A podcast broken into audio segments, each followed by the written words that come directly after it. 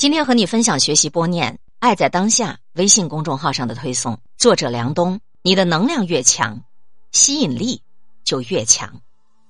庄子《逍遥游》当中说：“是莽苍者，三餐而返，复有果然；是百里者，速冲凉；是千里者，三月俱粮。”意思是说，如果你只是要去郊区，你准备了三餐饭，你就可以往返，回来的时候肚子还饱饱的。如果你要走一百里的地儿呢，你就得要用一晚上的时间准备足够的干粮；如果你要去千里之外的话，你就得要提前准备三个月的干粮。这个道理非常浅显，尽管现在大部分的人要去远的地方，坐火车、飞机都可以很快到达。但是庄子用这件事情引发了我们一个思考：你准备走多远？你准备为此做什么样的生命资粮的储备？也就是说，你的精神需要储备能量啊。庄子给我们的启示是：不管你要走多远，你都要准备适当的粮食。如果你的心要走很远很远，你就需要为你的心储存能量。比如说，年轻的时候，你可以爱很多人。后来你可能只爱一个人，再后来你可能只爱你自己，到最后很多人可能连自己都不爱，不是不想爱，是他没有力气了，没有能量了。写字画画的人特别有感触，一个人写一幅字，他每天都写，按道理说应该越写越好，但是那些每天都抄经的人却说，今天这幅不行，没有力气。他说这个跟技巧没关系，就是这一天心的能量不足，没有力气。所以写出来的那个字，它就没有心气儿。精神的能量，它需要一个方法来储备的。人能够常常清静，天地悉皆归。一个人他的能量不是操练出来的，而是等待和积蓄出来的，尤其是在精神层面上。所以，不要为自己某一个阶段无所作为而感到郁闷。这可能是我们的生命本身涉及的一种积蓄能量的程序。你待着，你休养着，它就会长出能量的利息，这就是休息。你待着，慢慢的，你也不知道什么样的东西就进入了你的身体。有可能你身体本来有，只是它像一汪泉水一样，它以很缓慢的方式在释放，会有一天慢慢的饱满，慢慢的充盈。人的吸引力来自生命能量的提升，有一些人，他天生就有吸引别人的能力。也有人他是自己培育出了这种能力，另外一些人呢，他们追着哭着请你吃饭，也未必能够让你提得起精气神儿。那么，一个有吸引力的人，他的吸引力，他究竟从哪儿来呢？也就是来自能量的储备。我们念中学的时候，物理告诉我们，一个物体的吸引力来自于它的质量，质量越大的物体吸引力越大。质量来自什么？物体的长度、宽度、高度和密度，生命也是如此。我们先来说生命的长度。一个活一百五十岁的人，如果他还神志清醒的话，你不需要说出多么深刻的道理，这个一百五十岁的人自然就能够吸引全世界各地的人，是不是？如果这个人他能够活到两百岁，他还需要说什么呢？什么人他吸引不过来呢？都想来看看这个两百岁的人长啥样。我们再说生命的高度。其势下也，亦若是则已矣。如果你能够像《逍遥游》里的大鹏飞到九万里的高空，精神上的你就能够看得高、看得远，那么你生命的高度自然就会达到一个非常人所能企及的地步。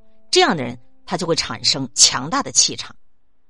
再看生命的宽度，小之不及大之，小年不及年。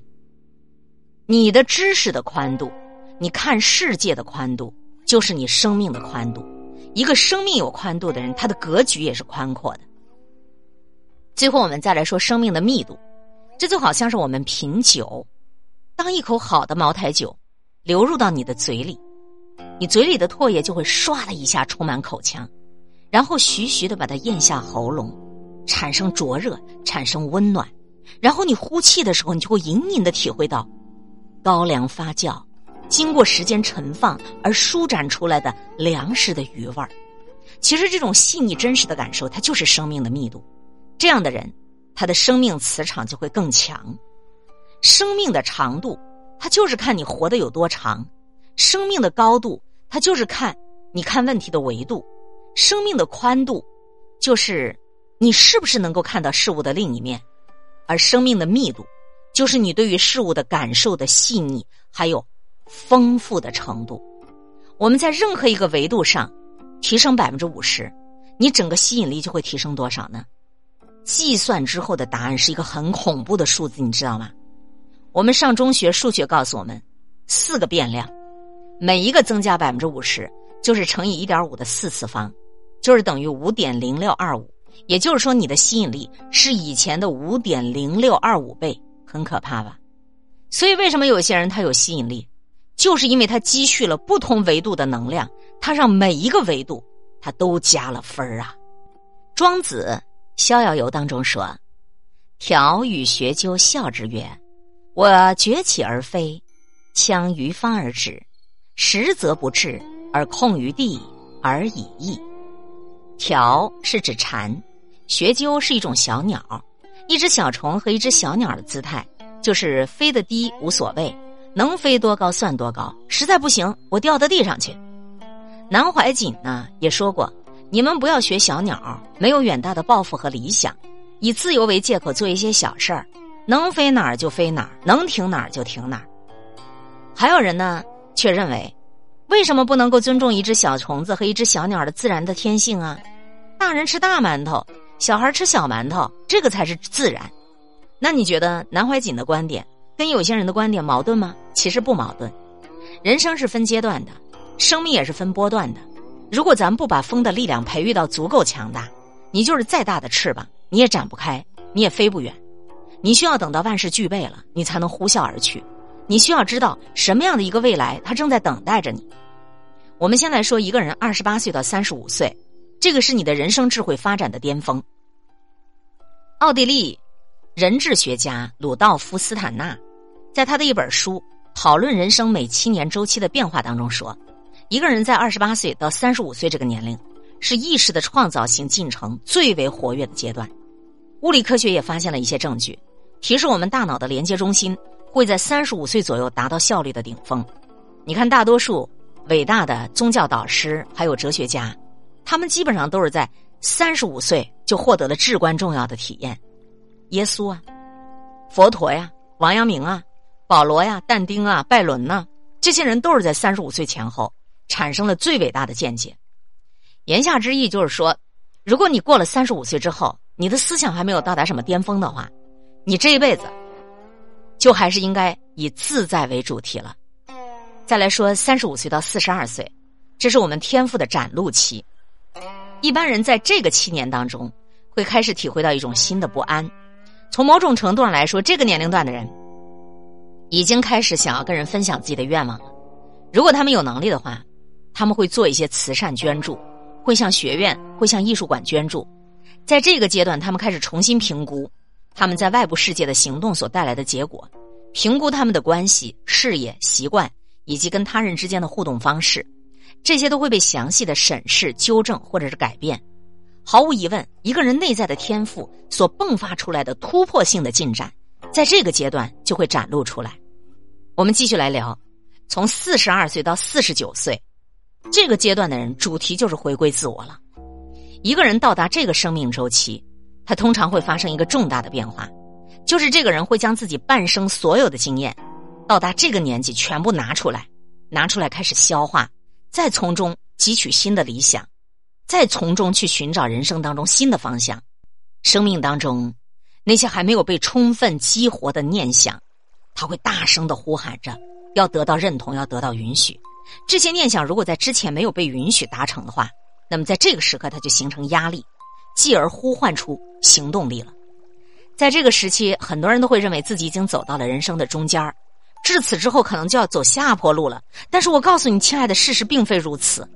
我们通常对此仍然有非常强烈的感受。很多人会在这个阶段。来更换伴侣了，很多人会在这个阶段改变人生方向了，甚至试图进行重大的个人改变，因为在这个年纪，孩子已经长大了，很多人随着情感年龄还有爱的成熟度的变化，最终会显示出无条件的自己爱自己的迹象。奇怪的是，我们当中很多人在进入到这个成熟的年纪之后，情感的年龄仍然维系在孩童阶段。我们儿童时期所感到的被抛弃的恐惧，我们的嫉妒，我们的占有欲，都可能会在这个阶段被释放出来。很多的人在这个阶段离婚，还有很多的新的风向都在这个时间段出现了。在你四十二岁到四十九岁这个阶段，很多人已经准备好了去取悦自己。而非取悦社会，并且获得了对自己独特性的真正理解。时间已经很紧迫了，在一切都为时过晚之前，人们似乎有了强烈的要抓住生命最后的绚烂光芒的冲动。继续往后说，进入到四十九岁到五十六岁，你已经抵达灵性的高峰了。到达这个阶段，我们的生命已经进入到另外一个非常有意思的波段。身体的变化会带来精神和灵性的高峰，身体不再矫健，活力开始衰退，这些都会倒逼着你把个人注意力更频繁的关注内在。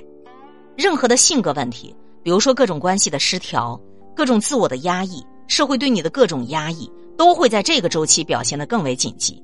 这也会反映在你的婚姻和你的职业等领域。我们必须要学会一种新的方式来跟自己共处。我们必须要渐渐地适应自己刚刚变老的身体，这是我们大部分的人都需要清理人生的时候。这个时候需要在灵性上进行质疑，回顾我们人生的目的究竟是什么。如果说你在这个阶段你还没有能够实现这个目标，那么你的抑郁、你的混乱、你的多变，它不仅在你醒着的时候折磨你，还会在你的梦境当中让你无法安眠。以上生命的周期波段未必每个人都会这样，但却是一个活到八九十岁的人的生命周期的大致的一个显现。为什么要知道这些在未来可能出现的人生阶段呢？因为凡事预则立啊！如果你能够看到自己未来的波段，你就像买了一只股票，你又就能够预知这只股票的周期，这是一个非常重要的生命的礼物。以上这类经验可以帮助你发现自己内在的神性以及完整的自我。个体化意味着真正成为一个人、一个个体、一个完全整合的人格，这就是一个自我了悟的过程啊！今天会遇见什么人，会发生什么事，都有各种意想不到的可能性。分享传播有力量的文字，亲近感受真善美的观点和态度。空中和你相互勉励，保持微笑、淡定、从容的好心态。祝福有缘分在这里遇见的你，身体好，心情好。我是海林，欢迎来听一切刚刚好。本节目由喜马拉雅独家播出。